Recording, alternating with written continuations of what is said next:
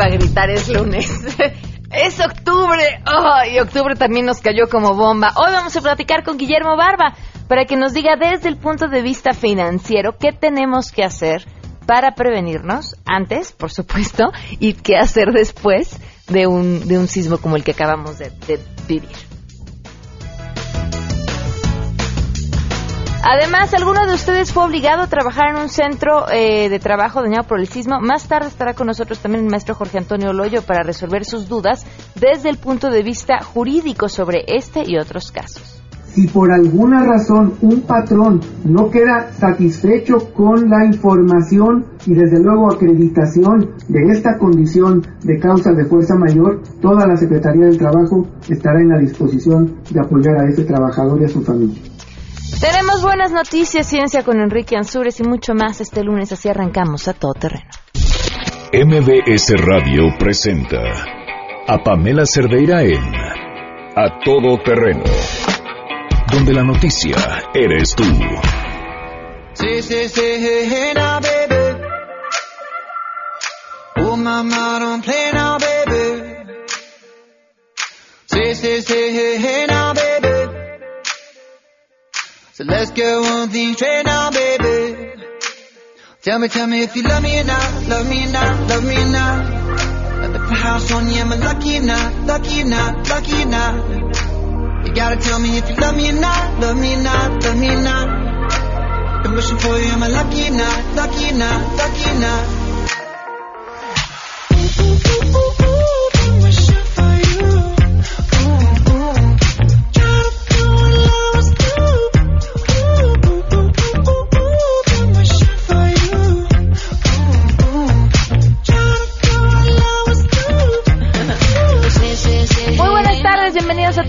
Gracias por acompañarnos. Soy Pamela Cerdera. Los invito a que se queden aquí hasta la una de la tarde. Tenemos muchas cosas que compartir con ustedes, pero siempre lo más importante es que los podamos escuchar. Las formas de estar en contacto 5166-1025 en WhatsApp. Les agradezco sus mensajes al 553332-9585. El correo electrónico a todoterreno a arroba mbs.com y en Twitter y en Facebook, donde también me da muchísimo gusto poderlos saludar. Me encuentran como Pam Cerdera. Eh, le agradezco enormemente a Patricia Estrada, corresponsal de MBS Noticias desde Estados Unidos, para que nos informe acerca de lo que sucedió y las cifras, por supuesto, que lamentablemente están eh, cambiando en, en, Las Vegas eh, esta noche. Bueno, la, anoche. Patricia, ¿qué tal? Buenas noches. Buenas, buenas tardes. Hola, ¿qué tal, Pamela? Muy buenas tardes. Te saludo con gusto, saludando también a tu auditorio. Eh, efectivamente, eh, la cifra sigue cambiando. Te comento que miles de personas amantes de la música country se encontraban disfrutando de un concierto al aire libre del cantante Jason Alden el domingo por la noche en Las Vegas, Nevada, cuando inesperadamente recibieron una lluvia de balas. El saldo al momento 58 muertos y 515 heridos, muchos de ellos de gravedad. Es el ataque más mortal en la historia de Estados Unidos en masacres de este tipo. Pamela, te cuento que el atacante fue identificado como Stephen Paddock, de 64 años de edad, quien disparó desde el piso 32 del Hotel Mandalay Bay en su habitación. Tenía cerca de 20 armas de fuego. Cuando la policía allanó la habitación, el hombre ya estaba muerto. Te cuento además que el presidente Donald Trump calificó el acto como una acción de maldad pura aseguró que están juntos ahora sintiendo la tristeza por el hecho de esta violencia. Por otro, lado, eh, por otro lado, Pado, que el atacante estaba hospedado en el hotel desde el jueves pasado. Era vecino de una comunidad bien exclusiva para residentes, personas mayores de edad en Mesquite, Las Vegas, esto a 80 millas más bien al noreste de Las Vegas, Nevada. Las autoridades esta mañana fueron hasta su casa, encontraron decenas de armas y municiones, sin embargo, la policía de Mesquite no ha dado gran detalle sobre el calibre de este armamento y también pues no se saben los motivos que tuvo este hombre para cometer esta masacre que por ahora es calificada como terrorismo doméstico. Dijeron las autoridades que por ahora no se ve o no tienen ninguna investigación que indique que tenga una conexión eh, con el grupo islámico ISIS. Así es de que pues estamos siguiendo esta información muy de cerca las autoridades médicas están pidiendo a la población eh, que donen sangre porque se necesita sangre para los heridos, más de 500 heridos algunos de ellos de gravedad, y la cifra se ha elevado a 58 los fallecidos por este ataque que ocurrió el domingo por la noche eh, durante un concierto de música country justo muy cerca de este hotel que se llama Mandalay Bay en Las Vegas, Nevada. Pamela, hasta aquí el reporte al momento. Patricia, ¿no han podido eh, localizar algún familiar, amistades, persona relacionada con este sujeto que pudiera darles alguna pista? Bueno, precisamente esta mañana canales de televisión local estuvieron entrevistando al hermano de este señor Paddock y pues efectivamente se mostró sorprendido. Eh, dijo que su hermano era un hombre que amaba Las Vegas y que le gustaba mucho jugar en los casinos. Sin embargo, nunca eh, le dio algún indicio que tuviera eh, intenciones de cometer esta masacre y mucho menos que tuviera algunos nexos religiosos con grupos islámicos o con grupos de pues de intereses de crear terrorismo en el mundo. El hermano dijo que también sus hijos podrían haber estado a esa hora en el concierto. Mandó sus condolencias a los afectados, pero se mostró sorprendido precisamente por esta acción que cometió su hermano el día de anoche y que convirtió eh, esta masacre en la más mortífera en la historia del país acá en Estados Unidos, Pamela. Muchísimas gracias, Patricia. Buenas tardes. Gracias. Feliz día. 12 el día con 8 minutos y vamos a arrancar también con la información. Saludo a mi compañera Nora Bocio.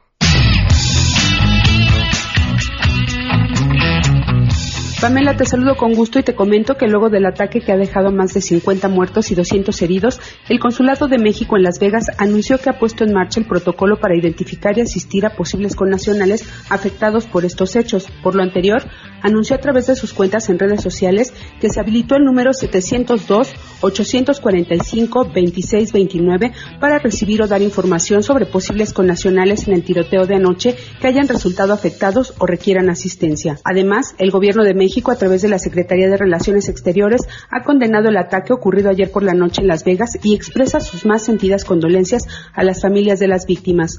Durante un concierto de música country realizado en el marco de un festival, un hombre disparó contra los asistentes desde el piso 32 de un hotel cercano. El gobierno de México trabaja en identificar si entre las víctimas de este ataque se encuentran mexicanos que requieran asistencia. Pamela, es la información. Así es, gracias. El Grupo Aeroportuario de la Ciudad de México presentó el sistema de protección ante eventos sísmicos que será instalado en la torre de control de tráfico aéreo del nuevo Aeropuerto Internacional de la Ciudad de México, desde donde se controlará el espacio aéreo y los aterrizajes y despegues de las aeronaves. En un comunicado, el grupo convocó a especialistas y asociaciones de aeronáutica a conocer la solución de protección contra sismos con que se protegerá la torre de control de la nueva terminal aérea actualmente en construcción y que tendrá una altura de 90 metros. Detalló que Víctor Sayas, director general de la empresa Earthquake Protection Systems, con sede en San Francisco, California, presentó el tipo, diseño y funcionamiento de los aisladores sísmicos considerados para la torre de control. Esta organización tiene más de 20 años de experiencia en edificios de operación crítica como hospitales, puentes y aeropuertos, donde garantizan pues la continuidad de la operación después de un evento sísmico que sobre todo es lo que resulta fundamental en estos casos. Para MBS Noticias, Citlali Sáenz.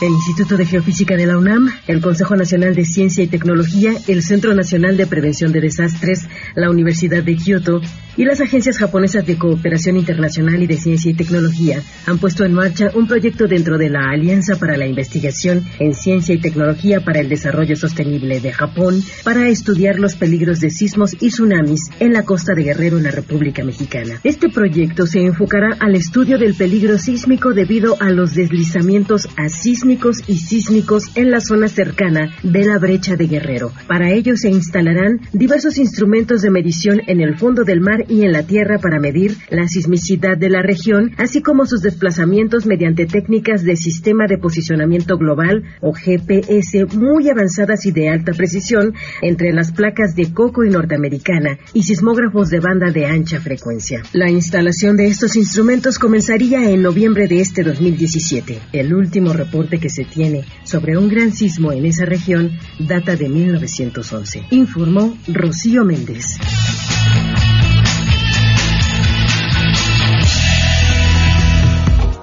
12 del día con 12 minutos y tenemos buenas noticias. Miren, y de verdad que las necesitamos, ¿eh?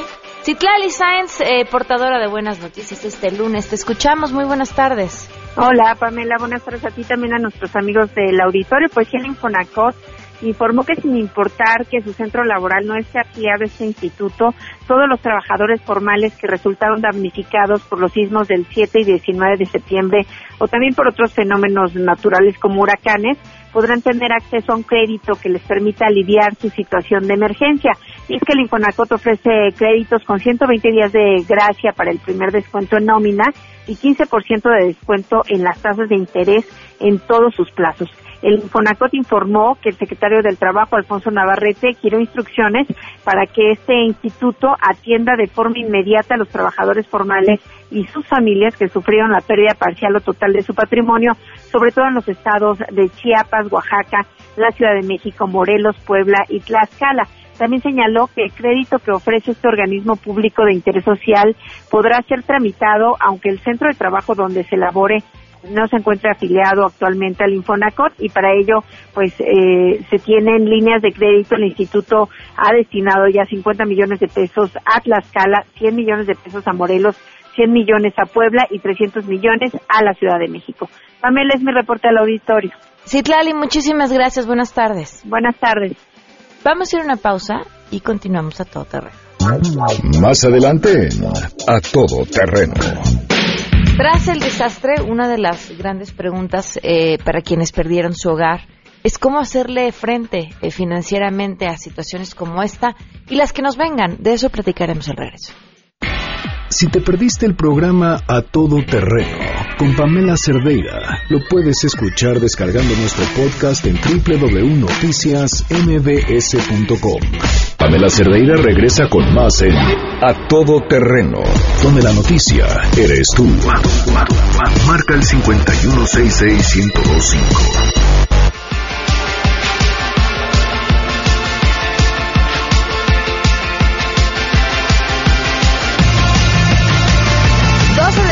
7 minutos. Gracias por continuar con nosotros a todo terreno. Les recuerdo cómo pueden ponerse en contacto porque seguro van a tener preguntas. 5166125 y en Twitter y en Facebook me encuentran como Pam Cerdera o al WhatsApp 5533329585. Le agradezco enormemente que además siempre es un placer que nos acompañe Guillermo Barba, economista, autor del blog Inteligencia Global en Forbes México. Gracias por estar con nosotros. Gracias a ti por la invitación. Bienvenido. Gracias. Oye, eh, pues después del susto viene un tema bien importante, ¿Cómo económicamente hacerle frente a este asunto? Personas que se quedaron sin vivienda o que ahí está la vivienda y ahí está el edificio, pero no pueden entrar porque hay riesgo de que colapse y traen un crédito y además hablan al banco y el banco les dice, pues mientras, en lo que vemos, tú tienes que seguir pagando.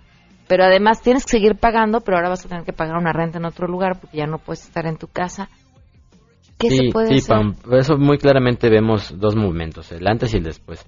Este, vamos a hablar, me gustaría también tocar ahorita en siguiente comentario el, cómo prevenir eso. Pero bueno, ahorita que ya estamos en la emergencia, es qué, qué hacen las personas que ya están en ese problema. Bueno, aquí hay básicamente dos personas, dos grupos.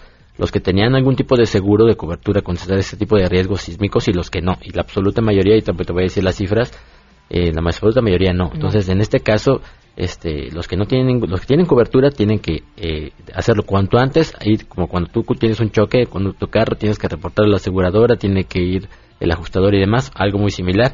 Tienes que reportarlo a tu aseguradora y ver las condiciones de, de, tu póliza para exigir que vayan a revisar si es que todavía existe el inmueble este, y pues eh, reclamar las coberturas respectivas para que en cuanto antes, porque siempre es muy tardado, eso, eso es muy, muy trámites lentos generalmente, que bueno, las aseguradoras están eh, ofreciendo la disposición para agilizar este trámite, pero hay que hacerlo lo más pronto posible. Eh, para que te tomen las coberturas, para que te apliquen y en algunos casos, dependiendo de las coberturas, incluso eh, pueden, eh, hay algunas condiciones de, la póliza que pueden incluso pagarte la renta mientras tú no encuentras otro lugar donde, donde vivir. O sea, incluso este tipo de seguros. hay, hay, seguros de todo tipo y con diferentes condiciones que hay que prever. Pero bueno, en esta etapa de la emergencia, aplicar y cuanto antes el seguro, llamarlo, que, que vaya el ajustador y que se, se resuelva lo más pronto posible. Sí lo tenía. Y si lo tenía. Y si no, pues mira, ahorita el, eh, primero que nada, este, asegurarse de estar dentro del censo de daños que están levantando las autoridades para estar contemplado en cualquier posible beneficio que pueda haber. El gobierno ha anunciado tanto apoyos para la autoconstrucción de viviendas en algunos casos, en algunos estados y zonas afectadas del centro del país, para, y, pero uno bien tiene uno que estar en el, en el padrón de, de, personas afectadas porque si no estás en la lista pues no vas a recibir nunca el apoyo. Hay mucha gente que desgraciadamente quiere aprovecharse este también, que, quieren, que a lo mejor no sufrió ningún tipo de daño pero quieren subirse este, aprovechar el viaje. Y eso es un error, ¿no? Yo ya me enteré de algunos, ¿eh? Fíjate. Ah, oye, pues mira, están dando tres mil pesos, lo único que necesitas es dos testigos, entonces nos ponemos de acuerdo nosotros tres, vamos, y un ratito de, un ratito de fila hasta la fila está larga, y salimos de ahí con nueve mil pesos. Que no pase eso, hay que, hay, que estar en ese padrón y, este, y ser muy honestos y, por supuesto, estar ahí registrados para que, te repito, cualquier apoyo que viene del gobierno, pueda poder recibirlo y tanto para la, renta que ya se ha anunciado tanto apoyos de la Ciudad de México como de parte del gobierno federal para la autoconstrucción. Y pues por supuesto también buscar porque hay que ser sinceros la mayoría de estos apoyos no van a servir para cubrir la, ni siquiera la mayoría de lo perdido en algunos casos. Entonces hay que buscar eh, apoyos financieros la gente que tenga eh, algún tipo de crédito también. Eh, todas las casas que tienen créditos hipotecarios cuentan con un seguro pero obviamente el pero ese seguro cubre al, protege al banco. Por supuesto. No, no, no. A, tu, a ver, si yo tengo un departamento, lo estoy pagando, y el departamento se cae o lo que sea, el seguro le termina de pagar al banco, pero yo lo que di de enganche o lo que ya había dado de, mensualidades, eso. Hay que ver cuánto, hay que ver cuánto tienes tú eh, cubierto, o sea, tu póliza cuánto te cubre y por supuesto si llevas la, la mitad de la vida del crédito, pues ya tienes ahí derechos ganados sobre una la mitad el valor de la propiedad, más o menos, digo en términos números redondos. Entonces, no es que solamente se le pague al, al en este caso al acreedor, al banco, a la persona que sea el acreedor, física o moral, sino que obviamente eh, el principal beneficiario es el acreedor, pero tú también tienes derecho sobre esa póliza. Entonces, hay, pero minoritariamente todo dependerá. Si estabas a punto de acabar de pagar el crédito, pues obviamente tendrás tú un, beneficio, tendrás derecho a un beneficio mayor que el acreedor en este caso, porque tú eres el dañado. o sea, no es que pierdas todo este, pero bueno, hay que, hay que analizar esta otra parte de la prevención, ¿no? Porque para llegar a esta parte, decía yo, de que la mayoría de la gente no tiene seguro y pierde lo que ganó, entonces pierde lo poco que tenía o lo mucho que tenía.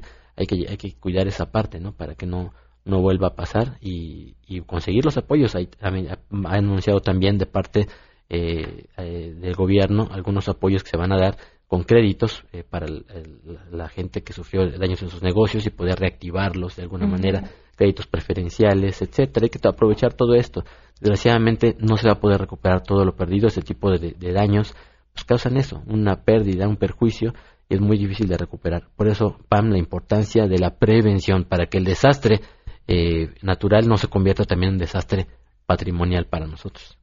Además, los seguros para casa no son seguros tan caros, ¿no? Correcto, eso es muy importante lo que mencionas. Normalmente se tiene la idea de que un seguro para casa es muy caro y todo lo contrario. Normalmente los seguros para casa son realmente baratos, dependiendo tanto de la zona en que esté ubicada, los metros cúbicos, los metros cuadrados de, las, de construcción, el piso en el que se encuentra, etc. Son un montón de factores que se, que se toman en consideración para asegurar la propiedad.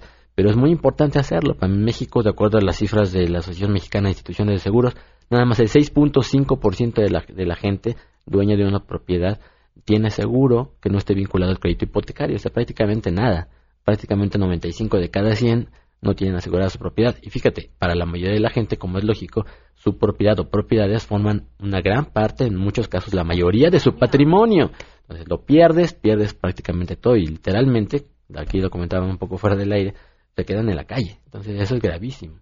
Hay que, hay que tomar parte de esa prevención. Sobre todo, PAN, porque mira, los que vivimos en esta ciudad y en zonas de alto riesgo, pues siempre es algo permanente. Nos va a pasar. No, nunca nos vamos a poder estar exentos ese tipo de riesgos. Y ojo, hay tipo, hay desastres naturales y no naturales, también puede, hay incendios, puede ocurrir muchas cosas que no están previstas, una explosión y demás, ¿no? Ahora, cuando se trata, por ejemplo, de un departamento, tú puedes asegurar solo tu departamento, o sea, aunque este se caiga el edificio o el edificio quede sin, eh, sin poderse utilizar, te pagan que el valor de ese departamento. Depende, te repito, a través de las condiciones del seguro contratado, pero hay de todo tipo, o sea, puedes contra los daños estructurales, contra el colapso del mismo, incluso hay que te protegen, dependiendo del seguro, te repito, contra lo que lo que tenías adentro, eh, es decir, tu menaje de casa, este propiedades, joyería, incluso hasta para la, hasta para sacar los escombros, porque en este caso, imagínate que se cae tu propiedad, se cae tu casa, hasta sacar los escombros cuesta.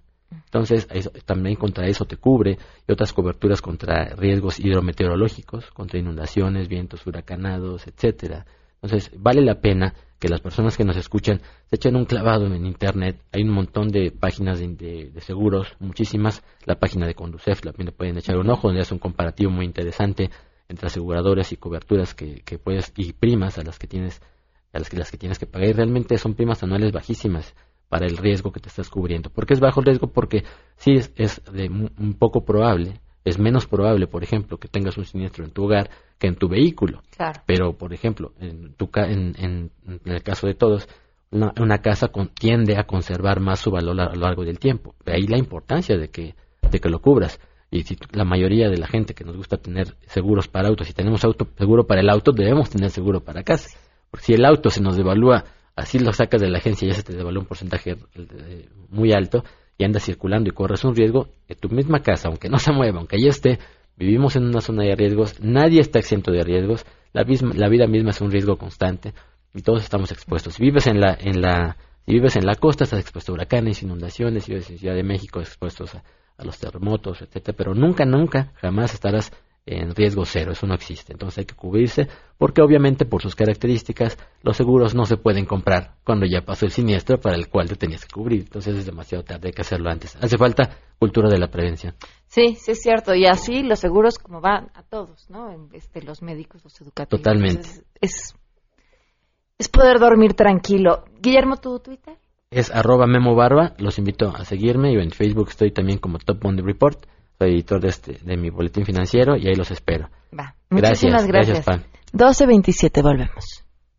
La Cerdeira es a todo terreno. Síguenos en Twitter, arroba Pam Cerdeira. Regresamos. Pamela Cerdeira está de regreso en A Todo Terreno. Únete a nuestra comunidad en facebook.com, diagonal Pam Cerdeira. Continuamos.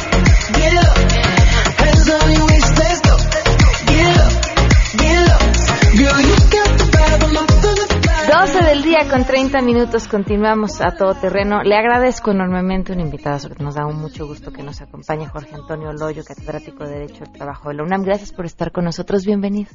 Muchas gracias, Pamela. Al contrario, es un privilegio que me invites de nuevo. Pues lo hemos estado mencionando desde hace un par de semanas, ¿no? ¿Qué pasa con toda esta gente que no se siente segura en su centro de trabajo y que pues hay que regresar a trabajar y que surgen además amenazas desde eh, distintos lugares para decir, bueno, pues si no regresas te quedas sin tu trabajo.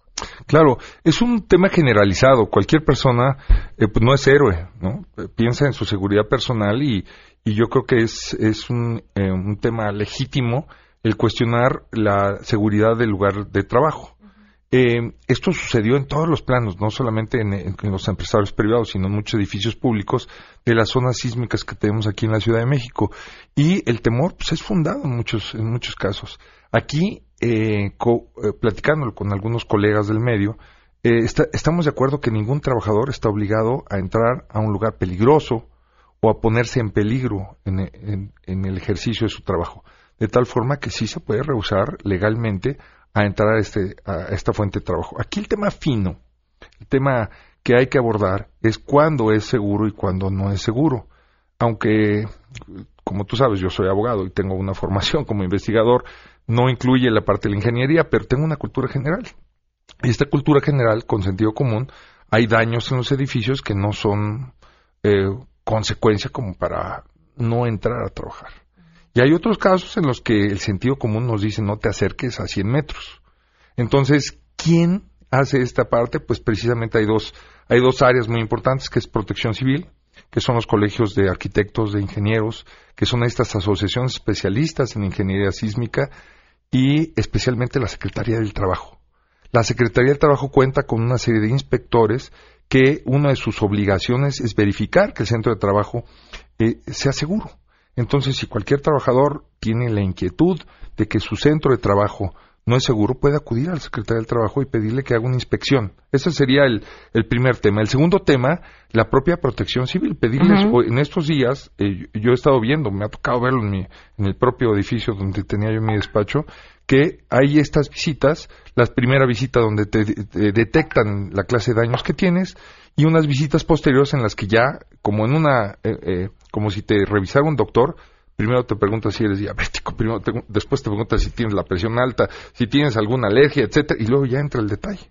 Entonces, aquí hay que ver qué clase de daños, de los moderados a severos, hay que analizarlos y necesitas un dictamen de un DRO, de un director responsable de obra, que te diga eh, se puede entrar. También es así que suspendieron las labores en muchos tribunales de la Ciudad de México, civiles, eh, eh, tribunales, las juntas de conciliación. Hasta hoy entró a, a labores el Tribunal Federal de Conciliación y Arbitraje y la Junta Federal de Conciliación y Arbitraje. O sea, este tema es un tema legítimo. A ver, hemos tenido diversos reportes eh, de médicos del Hospital Arras, justamente preocupados por el tema de su seguridad. Yo tuve la oportunidad de ver daños en diversos edificios, más las fotografías que nos han compartido y que además están disponibles, ustedes busquen en las redes sociales, de, las, de cómo están las dos torres del hospital. Y, como dices, uno no es arquitecto, ni ingeniero, ni tiene especialidad en el tema, pero el sentido común dice, eso no se ve seguro. Hablamos a la Secretaría del Trabajo para poner un reporte y la respuesta de la Secretaría del Trabajo fue, bueno, es que a ellos no los vamos a revisar nosotros, porque ellos ya presentaron su propio dictamen, no hecho por la Secretaría del Trabajo, no hecho por Protección Civil. El dictamen específico del Hospital Arrasa está firmado de forma interna, coordinador técnico de proyectos y construcción de inmuebles por el titular de la División de Construcción, el subjefe de la División de Proyectos Arquitectónicos y de Ingeniería y de un analista de la División de Proyectos. Bueno, eh, eh, ¿Qué hacen? Eh? bueno, curiosamente, tú sabes, soy profesor universitario en la FESA Catlán y ahora que regresamos a la FESA Catlán, antes que ingresáramos, tuvieron el, cuidado de hacer una inspección general de todas las edificaciones, que hay muchísimas, y en cada edificación hubo una, una visita, una inspección de estos especialistas y ahí consta por quién fue revisada, cuál es su cédula profesional y las firmas de los representantes de la universidad y de, de, los propios ingenieros. Por ejemplo, ahí tenemos las carreras de ingeniería. hay una, hay uno de los grandes directivos ahí es o ha sido especialista en el tema sismológico y se hizo con mucho cuidado y regresamos con mucha tranquilidad. El problema es cuando ves físicamente que existen estas alteraciones. Yo creo que hay que ser cauteloso. Yo creo que aquí vale la pena organizarse. Eh, yo he visto otros grupos de, algunos otros profesionistas y trabajadores de, algunas otras áreas donde ha habido una organización en la que han implementado medios de acción directa de no entro y que han impedido la entrada. Porque aquí además hay que sumarle que muchos de ellos han sido amenazados desde el sindicato a ni le muevas porque este no no te vayas a meter en problemas. Eh, es un tema eh, muy delicado. Eh, de repente cambiar la, una función en mi plano jurisdiccional de un lado a otro o de una atención hospitalaria o de una escuela o de una universidad de un momento a otro parece como imposible. Porque además entendemos esta otra parte. A ver, estamos hablando de, de, de médicos, ¿no? Entonces, ¿qué pasaría si de pronto los médicos de cualquier hospital deciden no vamos a entrar? Además con la memoria del sismo de, de 1985, donde curiosamente hubo muchísimas pérdidas de personal administrativo, personal médico, de enfermeros y de médicos en, en, en, diferentes lugares, especialmente aquí en la Ciudad de México. Entonces, pues, eh, hay, hay, que ser sensible con ese tema. una de las partes finas de este tema es entender la psicosis que genera este, este, este tipo de eventos. Hay que ser humano. Y yo creo que si tienen duda los trabajadores, yo creo que ellos eh, deben de aportar su propio peritaje organizador, los médicos, y pedir o exigir. Eh, uno de los medios de defensa eh, de la Constitución es el juicio de amparo.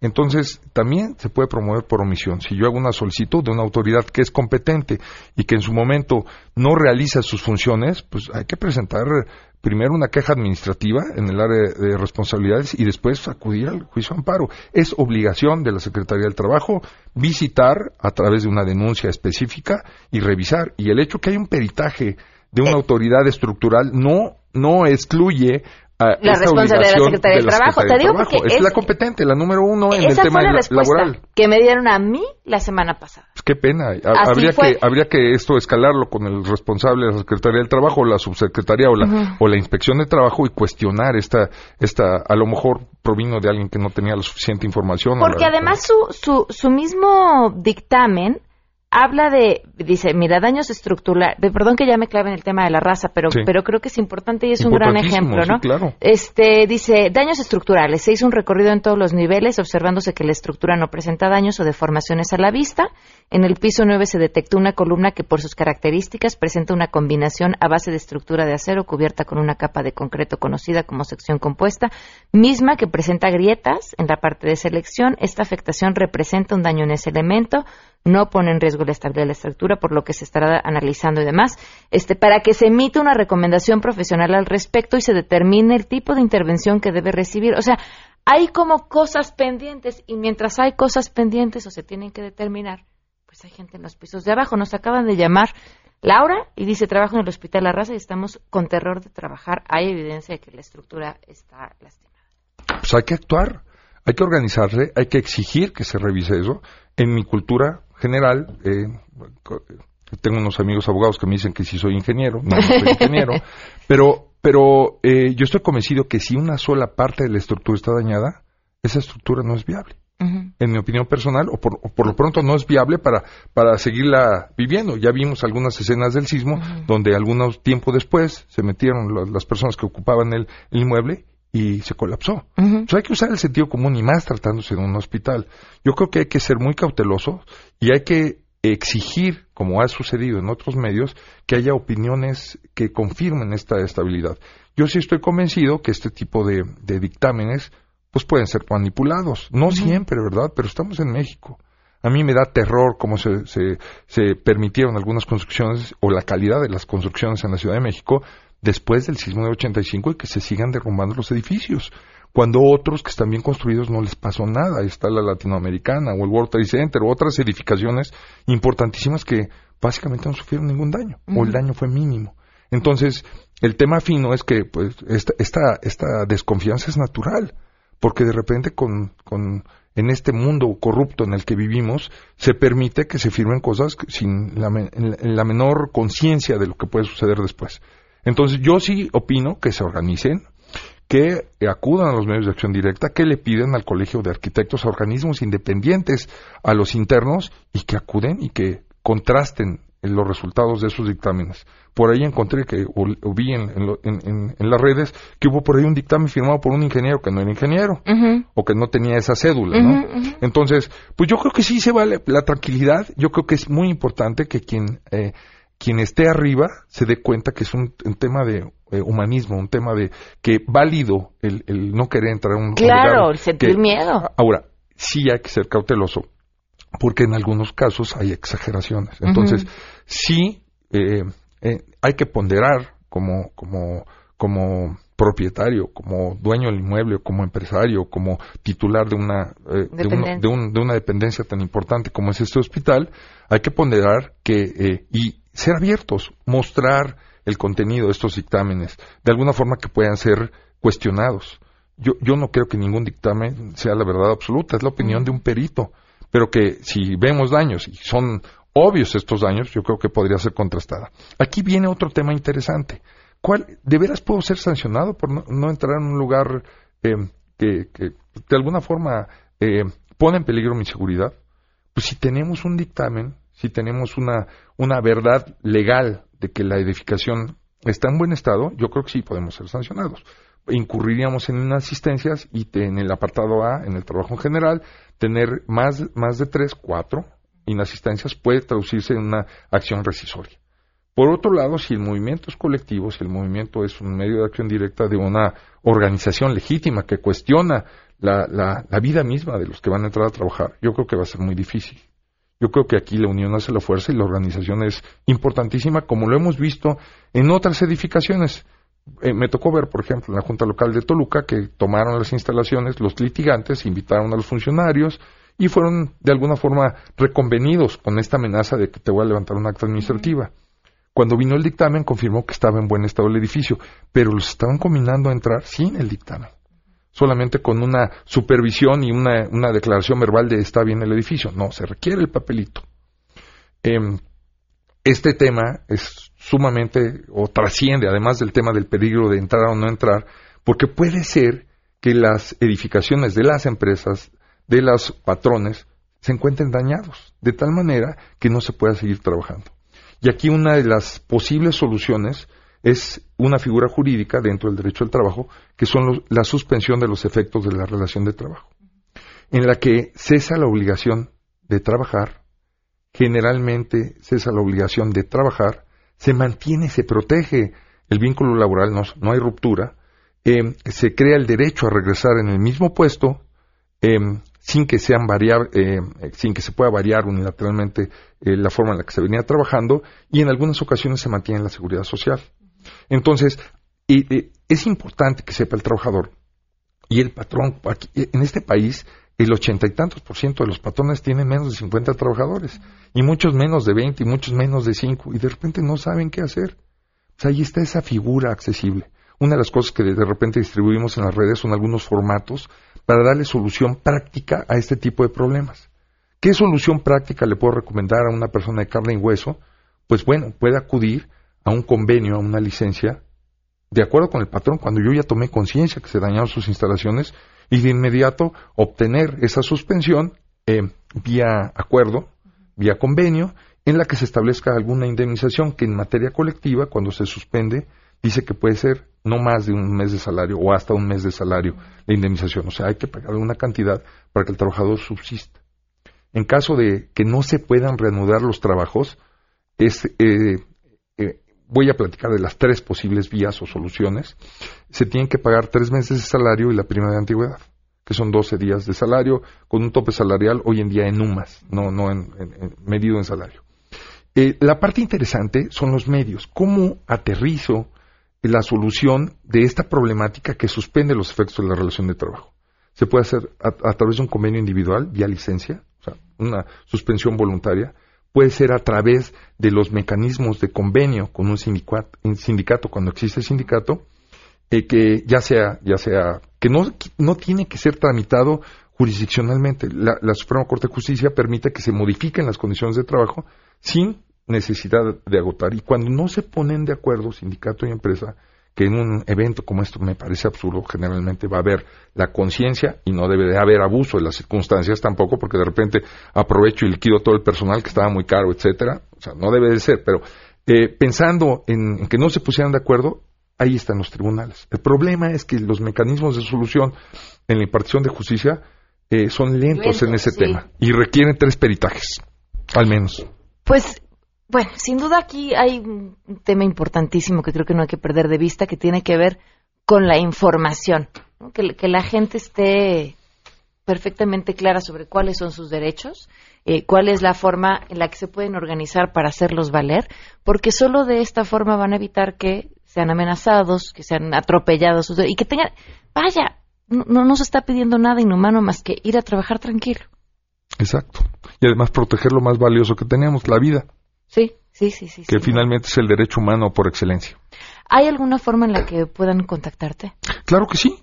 Eh, de hecho, mi correo electrónico es muy sencillo, es jorgeloyo.hotmail.com mi correo personal, me pueden contactar. En Facebook también estoy muy, estoy público ahí eh, en, Facebook, me pueden contactar a través de, un mensaje para que sean mis amigos y a través tuyo también, digo, yo no tengo ningún problema. Ok, muchísimas muy agradecido, gracias. No, no, no, nosotros muchísimas gracias. Y miren, ya que andábamos en el tema justamente del Hospital La Raza, le agradezco enormemente a Patricio Caso, director de Administración del IMSS, que nos acompañaba hasta que se cortó la llamada vía telefónica. Vamos, volvamos a una pausa y ahorita retomamos.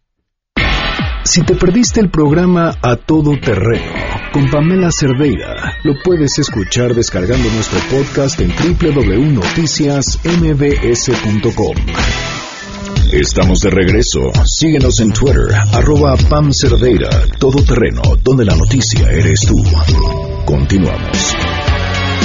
12 del día con 49 minutos. Le agradezco a Patricio Caso, director de Administración del IMSS, que nos acompaña vía telefónica esta tarde. ¿Qué tal? Muy buenas tardes. Muy buenas tardes, Pamela. Un gusto saludarte a ti y a todo tu auditorio. Pues comentábamos hace unos momentos sobre la situación en la que se encuentra el Hospital La Raza, eh, las dos torres, las distintas evidencias y preocupaciones que nos han llegado eh, de médicos y de personal que elabora sobre la seguridad del inmueble. Sí, muchas gracias, Pamela. Primero, comentarte, en el Hospital Médico La Raza, eh, yo te mencionaría, no son solo dos inmuebles, son más. eh, de entrada está la Torre de Especialidades, el Hospital General, el área de consulta externa, infectología y, la, y el área de ginecología. Eh, en todos los inmuebles, eh, especialmente en los centros médicos La Raza y el siglo XXI, eh, como piezas estratégicas de la infraestructura del IMSS, ¿qué, ¿cuál ha sido la línea que se ha seguido a partir del sismo? Eh, y creo que esto es bien importante también para los trabajadores y para la, para la derechohabiencia que acude a estos centros. La primera determinación fue que después del sismo se hiciera una evaluación de todos nuestros inmuebles, eh, empezando por los hospitalarios, por supuesto. Y la línea que ha dado el director general, y no solo por eso, sino también porque eso es lo que nos marca la norma, hemos hecho una evaluación de cómo se encuentra la macroestructura o eh, dictámenes estructurales de cada uno de estos inmuebles, para determinar si los mismos son seguros o no. ¿Qué es lo que encontramos en la raza? En la raza encontramos, eh, y ya tenemos dictámenes periciales en ese sentido, que nos indican que cada uno de ellos eh, son eh, seguros para eh, laborar. Ahora, ¿qué es lo que sucede? Puede haber como consecuencia del sismo daños que no afecten la estabilidad de los inmuebles. ¿Qué quiere decir esto? La macroestructura no es otra cosa más, eh, sino las traves, columnas y las losas que componen el edificio y a partir de la cual pues se establecen por ejemplo paredes internas que no son de carga o que no llevan no soportan como tal al edificio. Eh, existieron daños sí en muchos plafones en algo de mosaico se rompieron vidrios fue muy escandaloso el sismo en la raza y eso generó preocupación por parte de los trabajadores. Yo personalmente estuve hace desde hace ya más de o, o sea, desde la semana del propio sismo, en reuniones con trabajadores y con representantes, tanto a través del sindicato, pero también de manera directa con, rep con representantes que los propios trabajadores escogieron, en conjunto con el sindicato, eh, para explicar cuál era la situación que iban guardando. Lo primero que obtuvimos fue un dictamen de nuestro propio personal experto en materia estructural y posteriormente, como lo marca la norma, con DROs hemos estado trabajando para asegurarnos de que así sea. Ese, perdón, ese, ese, ese dictamen de los DROs, ¿ya lo tienen? Sí, ya. Sí, sí, sí. Lo, lo, ¿Nos lo pueden compartir? Claro Porque que sí, con muchísimo gusto. visto- Y de hecho los tenemos en las, eh, con muchísimo gusto se los hacemos llegar, porque sí creemos que es bien importante que los, eh, lo- los trabajadores tengan esta información. Ahora, habiendo dicho eso, no omito señalar que sí hay eh, daños, por ejemplo, en plafones caídos, paredes cuarteadas, que se tienen que arreglar todas y cada una de ellas. Tienen, perdón, ay, en, en- la mm, planta baja de, uno de sus edificios está apuntalado con maderas. Eh, a ver, lo que eh, pero no está apuntalado el edificio. Eso es lo que hay que distinguir de una manera muy clara. Pueden ser trabajos de reparación del muro, ¿no? Pero eso no quiere decir ese muro podría o no estar y de cualquier modo el edificio subsistiría. O sea, el edificio no pende de ahí. Es a lo que voy. ¿No? Y, y eso es precisamente lo que marca la norma. Hay algunas cosas que inclusive podemos tener acordonadas, pues porque no se vaya a caer algún pedazo y vaya a lastimar a alguien, pero eso no quiere decir que esté comprometido de manera alguna el edificio. Los edificios, y eso lo digo con todas sus letras, son seguros, estructuralmente son seguros y es lo que nos dicen los dictámenes periciales. Eso no quiere decir que no hayan sufrido daños, son cosas muy distintas, ¿no? Eh, pero los daños que se han sufrido son de fácil reparación y que no comprometen la seguridad del inmueble y eso lo que nos lleva es a una determinación, tenemos dictámenes que lo que nos indican es que, se, que los inmuebles pueden ser ocupados, ¿no? Y que, eh, pero que a la vez se tienen que hacer todas las reparaciones. El compromiso que hemos asumido con nuestra derechohabiencia y con los trabajadores, no solo en la raza, sino en todo el país, es que todas las adecuaciones que se tengan que hacer para dejarlos en condiciones óptimas se van a hacer. Pero mira, te doy algunos elementos que te permiten saber, eh, eh, nosotros no hemos de ninguna manera actuado de una manera eh, a rajatabla en el que tenemos que ocupar los inmuebles siempre. A ver, por ejemplo, San Alejandro, que es el hospital más grande de Puebla, está cerrado y lo tenemos totalmente evacuado y hemos establecido una estrategia para referenciación de pacientes. Eso lo hemos hecho en San Alejandro, la Clínica 32 en el sur de la Ciudad de México, el Hospital eh, General de Zona eh, número 32 en Villacuapa. Caramba, a lo que voy es, en aquellos casos donde sí tenemos evidencia de daños que pudieran poner en riesgo, por supuesto no estamos permitiendo que entre una sola persona. Y ya vi- y se están haciendo los dictámenes para eh, eh, evaluar si lo que se tiene que hacer es reforzar o bien en algunos casos pues ya no pueden ser ocupados. Por ejemplo, el caso de San Alejandro ya hemos tomado la determinación de que no vamos a continuar eh, utilizando ese inmueble, sino que se tendrá que eh, en el mediano plazo construir eh, infraestructura adicional. El tema aquí es, como prioridad número uno, la seguridad de los trabajadores. Y hemos tomado las decisiones cuando se tienen que tomar sin ningún tipo de consideración adicional más que la seguridad de los trabajadores. Entonces, por supuesto, entendemos que después de un sismo que se sintió eh, fuerte y todos lo vivimos, todos los que vivimos en la Ciudad de México, puede haber preocupaciones y esas preocupaciones tienen que ser atendidas y es nuestra obligación estar comunicándonos con los trabajadores como lo hemos estado haciendo. Muy bien. Eh, pero eh, lo que sí dejaría yo bien claro y lo tenemos con dictámenes periciales en ese sentido es los edificios de la raza son edificios seguros para ocuparse. Eso no quiere decir que no haya daños que se tengan que arreglar y que ya estamos arreglando desde la semana del propio sismo pero eh, que de ninguna manera comprometen la seguridad del inmueble. Muy bien, Patricio, muchísimas gracias por habernos acompañado. Muchísimas gracias, ¿eh, Pamela? Gracias, hasta, luego. Patricio Caso, director de Administración del IMSS. Enrique Ansure, con nosotros. Enrique, ¿cómo estás? Bien, bien, bien. Un gusto estar de nuevo contigo. ¿De qué nos vas a platicar? Pues para todos esos amantes de la ciencia ficción que ya no es tan ficción, reciente, que ya no es tan ficción, digo, por la, luego la realidad es más, este, más impresionante que la ficción. Recientemente en Adelaida, Australia, en un congreso eh, llamado Congreso Internacional de, Astronáutica pasó un evento bastante interesante. Eh, después de estas fricciones que tuvieron este, entre Estados Unidos y Rusia, se firma un convenio para generar, para producir o construir una, estación internacional, pero en la Luna. Esto se va a construir para la, década que viene, ya, empezaron los trabajos y va a estar orbitando la Luna. Va, va, a tener tres módulos y la idea es empezar a explorar ya la Luna y Marte. O sea, eso, eso es sorprendente porque estos dos países que traían pique generan ahora sí una alianza para poder ir a Marte.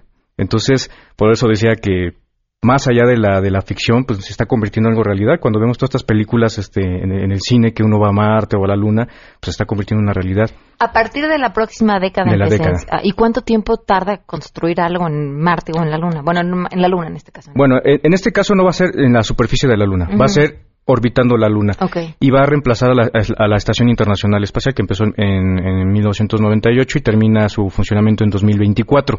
Entonces, ahora ya no va a estar orbitando la Tierra, la Estación Internacional, sino va a estar en la Luna con el objetivo de que ya poco a poco empiecen a migrar de, la Tierra a Marte. Entonces, ¿Qué tamaño tiene una estación espacial internacional? Supongamos, la, la, estación internacional tiene el tamaño como de un campo de fútbol. ¡Wow! Ok. Entonces, este, de hecho, un poco más grande.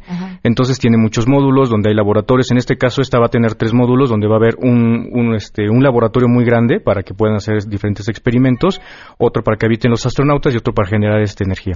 Entonces, se va a convertir una, como una nave nodriza para los que empiecen a ir ya a la superficie de la Luna para empezar a hacer este trabajo y también para empezar a entrenar a los siguientes cosmonautas y astronautas, cosmonautas para los rusos y astronautas para los este, Estados Unidos, para ir a Marte. Ya están empezando a hacer estas cosas, entonces eh, ya las diferentes agencias espaciales querían hacerlo de manera individual, pero no es posible, es muy costoso, pero si empiezan a unirse, de hecho también está metida la Agencia Espacial eh, Europea y la este, japonesa y la canadiense, pero el quien lleva la batuta aquí va a ser este, la, NASA en este caso. Entonces imagínate, en, en una década tus hijos van a poder incluso aspirar a poder llegar a la luna. Sí, claro. Eso es impresionante. Eh, Enrique, ¿nos vas a compartir alguna más información sobre esto en tu Twitter? En mi Twitter, arroba Enrique Ansures, ahí les voy a poner la nota para todos esos este, amantes de, la ciencia ficción, que ya no están ficción, ahí pueden ver toda la, información. El futuro que nos alcanzó. Muchísimas gracias, Enrique. Nos vamos, gracias por habernos acompañado. Soy Pamela Cerdeira, esto fue a Totorreno, se quedan en mesa para todos. MBS Radio presentó a Pamela Cerdeira en A Todo Terreno. Te esperamos en la siguiente emisión, A Todo Terreno, donde la noticia eres tú. MBS Radio, en entretenimiento, estamos contigo.